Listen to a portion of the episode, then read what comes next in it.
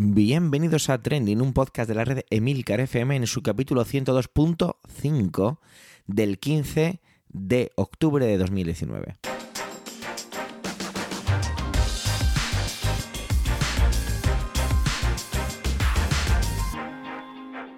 Trending es un podcast sobre lo que pasa, lo que ocurre, sobre noticias que pueblan las redes sociales.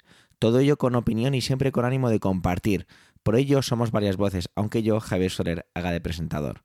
Trending es tu podcast de noticias semanal. Adelante. Este es un capítulo totalmente atípico, de hecho no cumple prácticamente ninguna de las partes anteriormente mencionadas en la cabecera.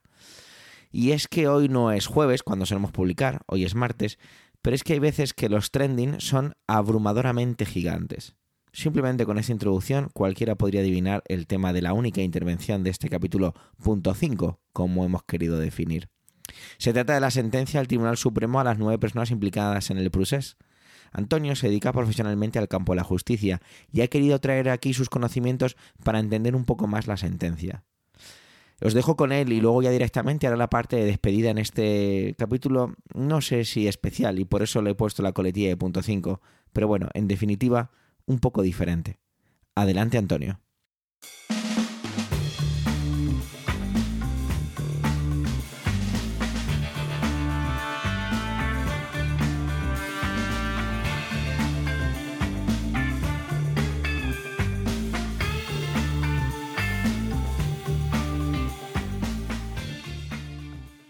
Saludos, soy Antonio Rentero del podcast Preestreno y esta semana en Trending no voy a hablaros ni de cine ni de series de televisión.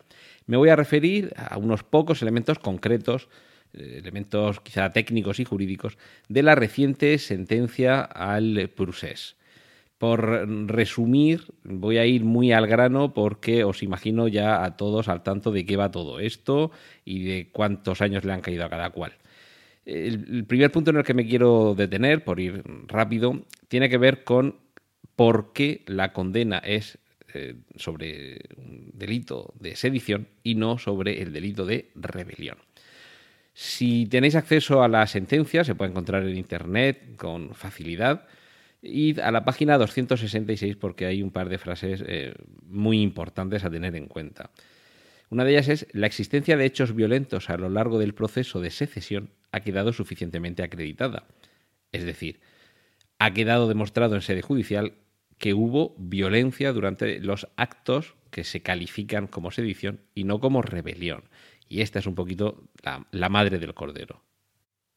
En esa misma página 266, pero un poquito más arriba, esta frase a la que me he remitido, nos, nos cuentan los magistrados del Supremo que en el artículo 173.3 del Código Penal se establece que para apreciar la habitualidad a la que se refiere el apartado anterior, se atenderá al número de actos de violencia que resulten acreditados.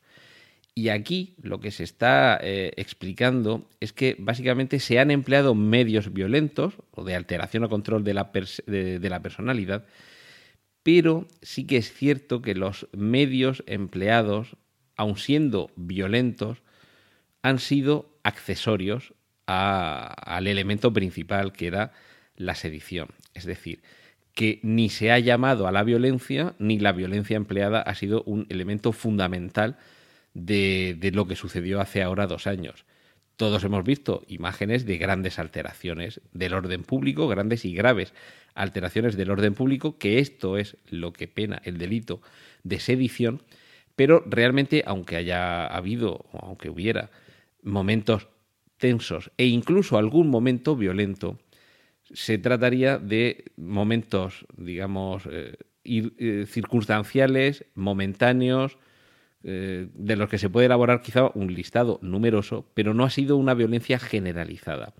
Y sobre todo, y quizá este sea el elemento esencial, no se hizo en ningún momento un llamamiento a la violencia por parte de todos los ahora condenados, y además tampoco se emplearon medios violentos de los que estaban puestos a su alcance, léase los mozos de escuadra. Este creo que sería el primer elemento fundamental para comprender por qué finalmente se ha desechado el delito de rebelión, que comprendería todo esto a lo que me estoy refiriendo, un uso violento de los medios al alcance de los condenados, y en su lugar se ha optado por el delito de sedición. La sedición comporta una grave alteración del orden público, que es lo que constituyeron todos estos hechos. Y también hay el elemento fundamental, y, además eh, en la sentencia y sobre todo en la parte del fallo en la que se, Esto es página 488, en la que ya se detallan las condenas. Hay también otro segundo elemento eh, que me parece que es mm, quizá de lo más importante, y es el uso de fondos públicos para conseguir todo este estado de cosas y, todo, y generar esta situación. Es decir, que eh, junto al delito de, sedición en concurso medial, que ahora explico lo que es, se condena por un delito de malversación, es decir, utilizar fondos públicos para un fin distinto de aquel al que se supone que deben destinarse. Concurso medial significa que para conseguir algo necesitas previamente pasar por otra fase. Es decir, los acusados no son capaces de generar los eh, acontecimientos tipificados como sedición si previamente no han pasado por la malversación. Si tú primero no has dispuesto de unos fondos públicos para generar una situación, para... Bueno, esto ya sería más prolijo de explicar, pero básicamente si a partir de la utilización de fondos por parte de la, de la Generalitat mm, dentro de lo que suponía cumplir las órdenes de los ahora condenados, si, como digo, ese dinero no se utiliza para conseguir estos fines, esos fines no llegan a, lograrse, evidentemente. Es decir, es un poco una causa y su consecuencia.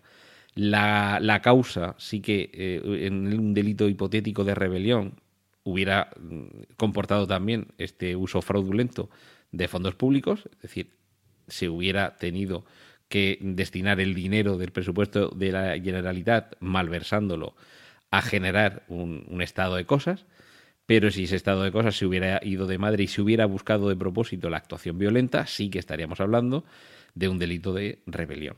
Aquí quizás sería un debate doctrinal también mm, interesante mm, si pudiéramos eh, haber mm, llegado a hablar de un delito de rebelión en grado de frustración o de tentativa.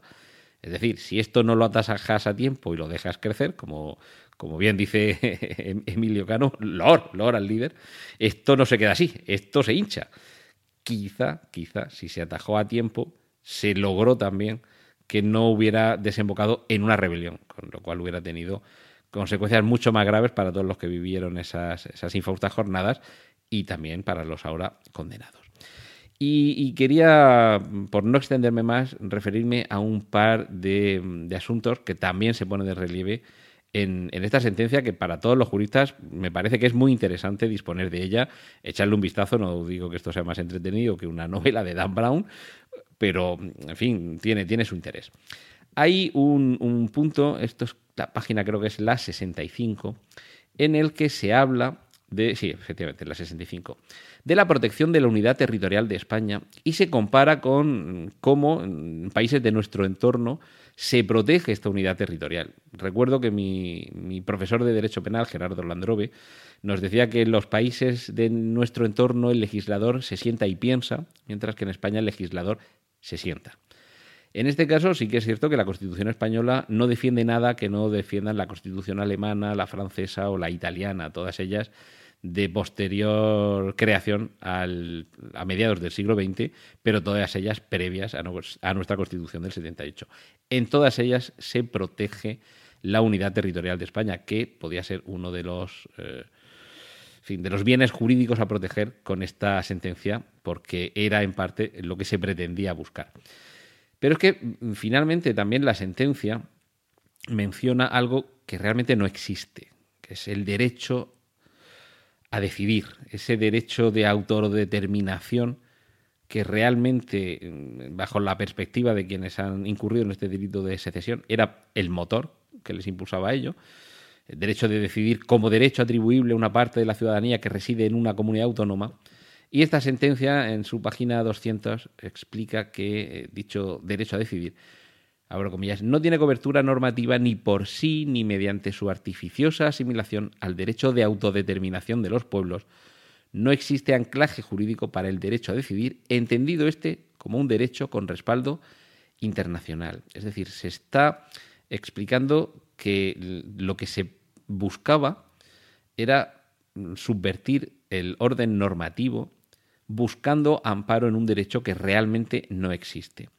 Y aquí hay, y me vais a permitir la cita, en fin, que se, que se note que pasé muchos años y que aún sigo pasando algún año en la Facultad de Derecho, que se note ese, ese pozo. Kelsen. Kelsen calificaba como golpe de Estado la sustitución de un orden jurídico por otro distinto, pero sin respetar las normas que el orden jurídico anterior tenía previstas precisamente para, su funcionamiento. Creo que ese es un poco el, el, origen, la base de todo esto.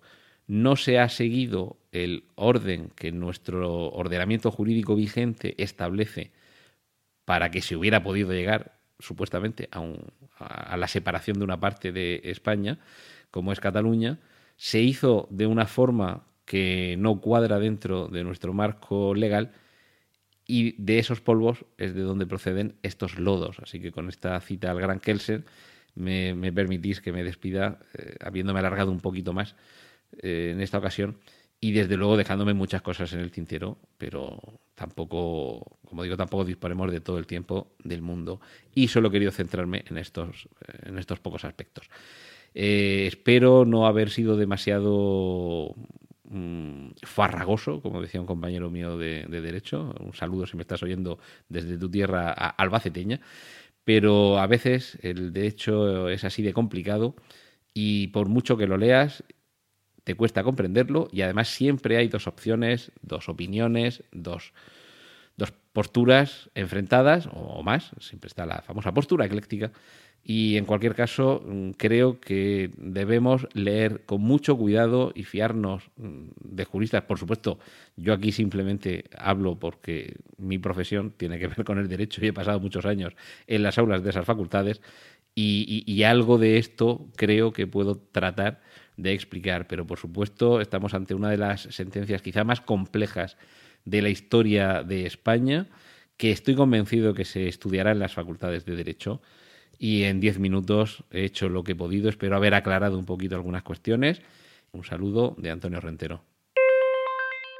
Gracias por vuestro tiempo, gracias por querer escucharnos en este capítulo centésimo segundo punto quinto. Los comentarios siempre nos aportan enriquecimiento. No dudes en dejarlos en emilcar.fm barra trending.